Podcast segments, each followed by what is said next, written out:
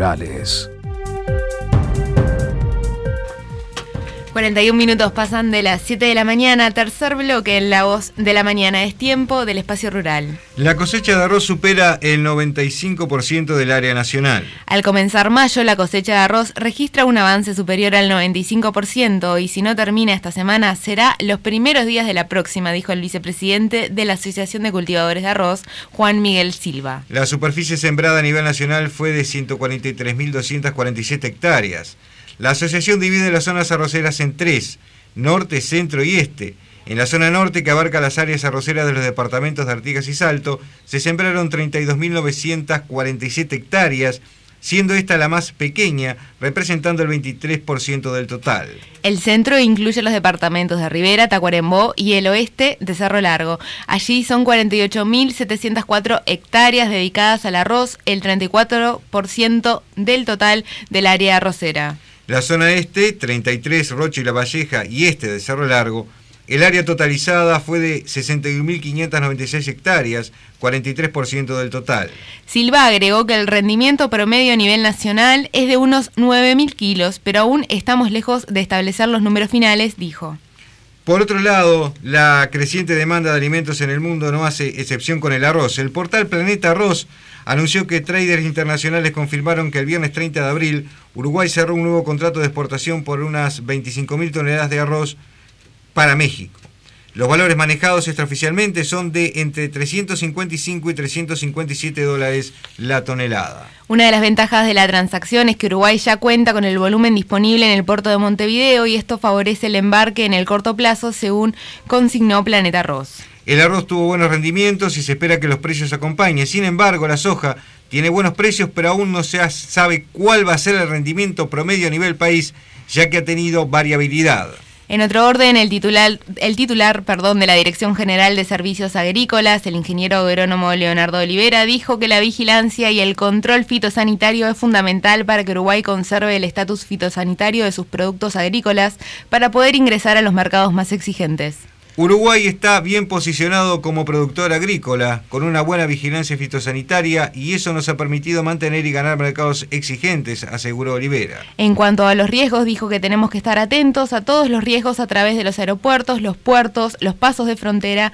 Para evitarlos es necesario el control permanente, enfatizó. Además, consultado si a nivel vegetal hay alguna amenaza como la aftosa lo es para la ganadería, Olivera dijo que no hay ninguna infección que sea tan masiva, pero que cada cultivo tiene su propia amenaza que puede ser perjudicial, quitándola de los mercados que abastece.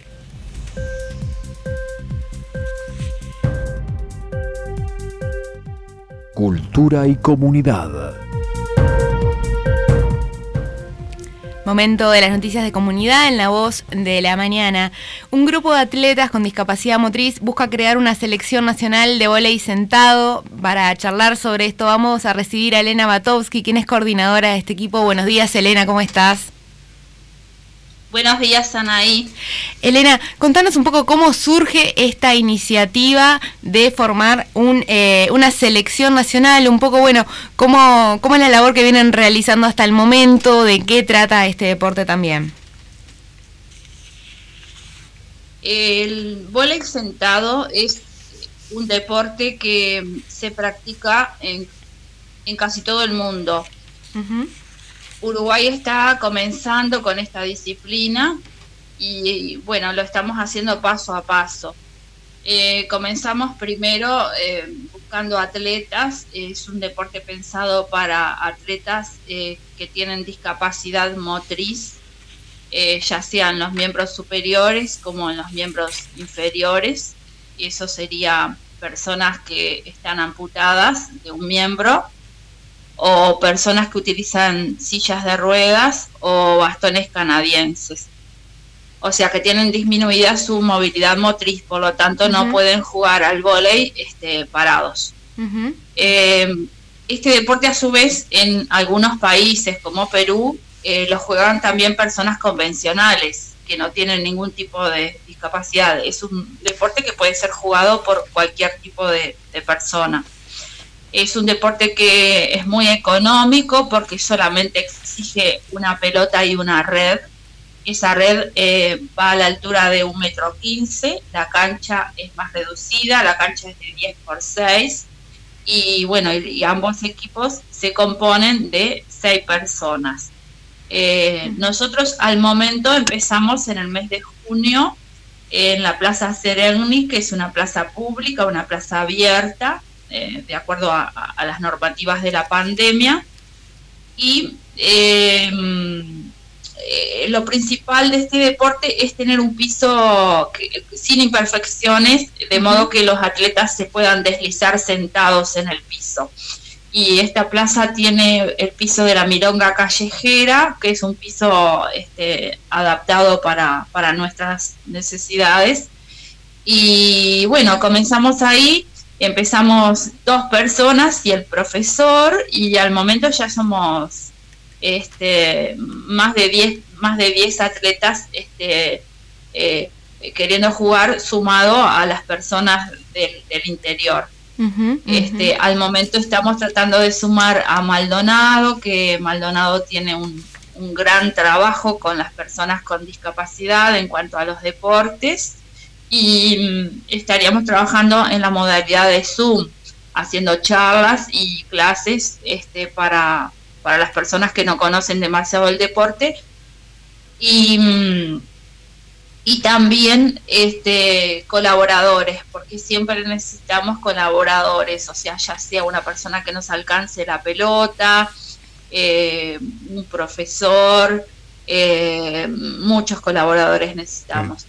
Por suerte, este, tenemos muy buenos vínculos con la Secretaría Nacional del Deporte, eh, con las intendencias de todos los departamentos, en especial con la Intendencia de Montevideo, con el área de discapacidad, eh, con el Comité Paralímpico del Uruguay, eh, con Peñarol Inclusivo, que es un, es un, un área de, de Peñarol que ayuda a los deportes especiales, a los deportes adaptados, en especial todo esto está dirigido por el coordinador de deportes inclusivos, que es este, José Luis Bringa y, también Ulloa.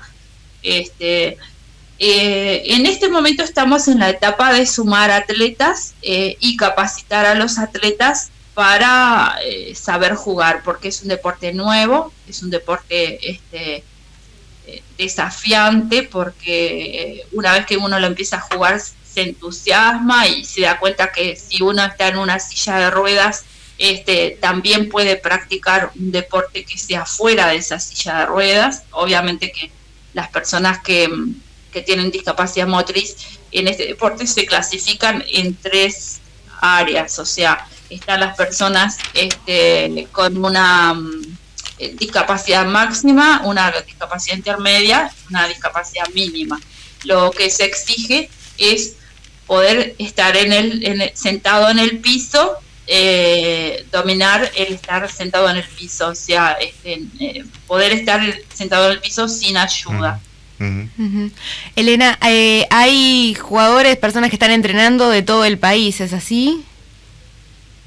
Exactamente, tenemos la alegría de que mm, eh, nosotros em, en las redes tenemos algunos grupos que agrupan este, amputados en especial, que los amputados están jugando, están practicando varios deportes, por ejemplo, fútbol de amputados, eh, remo adaptado y ahora eh, actualmente volei sentado. Entonces, a través de esos grupos difundimos un poco la, la idea de comenzar este deporte nuevo y un área que aquí en Uruguay nos interesa muchísimo es comenzar con, con las semillitas, con el semillero, o sea, poder tener también el área de niños y adolescentes, que en Europa eso se trabaja mucho, porque esos son nuestros futuros atletas, ¿verdad? Entonces, este, nos, nos interesa, en la, en la primera etapa nos interesa difundir el proyecto, hacerlo conocer por las autoridades pertinentes, y también este, captar atletas y en especial, en especial el área que nos interesa es este, niños, adolescentes y también mujeres, porque a veces las mujeres no se incorporan demasiado a los deportes, pero en, esta área justamente somos, al momento somos mayoría de, chicas, de mujeres. Mm. Elena, Eh, las, eh, la saludo César Barrios. Una consulta, que, ¿qué es lo que está pasando en el interior? Porque por lo visto la actividad se centra un poco aquí en Montevideo, pero en el interior también debe haber toda una problemática bastante similar. ¿Cómo se logra incluir a, la gente del interior precisamente en este tipo de actividades? ¿O cómo se puede lograr, no? Bueno, en, en esa área de, mm, de la capital y el interior, eh, nosotros tenemos como un esquema de trabajo. El esquema es, eh, bueno, al principio comenzar un poco este, agrupándolos en Montevideo, que es un poco este, la ciudad que tiene más cantidad de habitantes. Pero eh, paso a paso pasar a, o sea que en, en, en ese caso los atletas tienen que viajar desde el interior hacia Montevideo y para eso ya contamos con la experiencia de que las agencias de transportes, las intendencias, eh, el PIT-CNT, nos ayudan con el tema de los pasajes para que estas personas este, puedan viajar a Montevideo a hacer sus prácticas. Pero en una segunda etapa la idea es eh, descentralizar, o sea, pasar eh, a rotar las sedes donde se trabaje, y por ejemplo mm, tenemos muchos atletas que son de Canelones, porque Canelones es un departamento muy poblado, también tenemos eh, personas de Maldonado, Maldonado trabaja muchísimo el deporte adaptado en el campus de Maldonado, hay, hay profesores que, que ya tienen mucha experiencia con, con, viajar con grupos eh, de atletas con discapacidad al exterior y con, grupos que nos representan. Y mm, eh, la idea al momento es por ahora trabajar eh, con el interior, pero por, por Zoom, trabajar todos integrados. Pero más adelante ir eh, creando diferentes grupos en el interior, en ciudades grandes sobre todo. Colonia también, estamos trabajando bastante con Colonia. Salto, Paysandú, ya a lo que es el norte lo tratamos de agrupar un poco Salto, Artigas y Paysandú, que, que mm, un área común por el tema de que las distancias son menores que, a Montevideo, este, pero el tema del interior eh, lo, trabajamos mucho porque nuestros atletas no provienen solo de Montevideo, en su gran mayoría son del interior. ¿De cuántas personas más o menos, no sé si ustedes tienen alguna estadística de cuántas personas estamos hablando de que estén en esta situación y que se puedan sumar precisamente, ya sea, digo, a este deporte, digo, como sumarse a otros? ¿Cuál es la población de Uruguay de la cual estamos hablando? Bueno, al respecto, eh, en esa área de estadísticas, es justamente en Uruguay es un punto débil ¿Por qué? Porque los registros que tenemos de personas con discapacidad eh, se recogen a través de la Comisión Nacional Honoraria del Discapacitado. Y esta, esta, esta institución que ahora pasó al MIDES, eh, el registro que tiene es para las personas que van a solicitar trabajo. Tienen que anotarse sí o sí en el Registro Nacional de Discapacidad pero quedan por fuera las personas que no van a solicitar un trabajo, que tienen un trabajo como personas eh, comunes. Entonces, eh, aquí tenemos un punto débil en cuanto a las estadísticas, porque los datos que tenemos son de los censos, este, pero no, no tenemos datos actuales de cuántas personas son.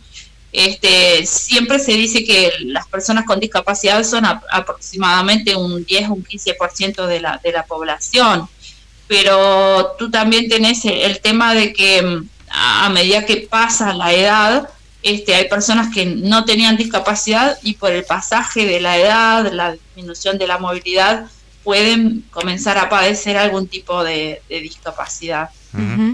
Elena Batowski, coordinadora de Bola y Sentado, muchas gracias por acompañarnos en el programa. Gracias a ti. Muy bien, bueno, vamos llegando al final de, esta edición de La Voz de la Mañana.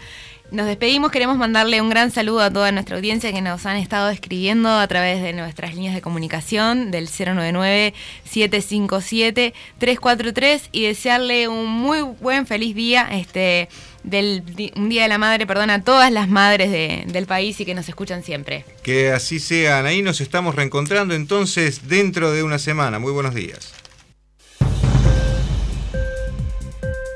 La voz de la mañana en estado de situación, con la conducción de César Barrios y Anaí Acevedo. Noticias, informes y entrevistas. Una producción de la mañana por Radio Oriental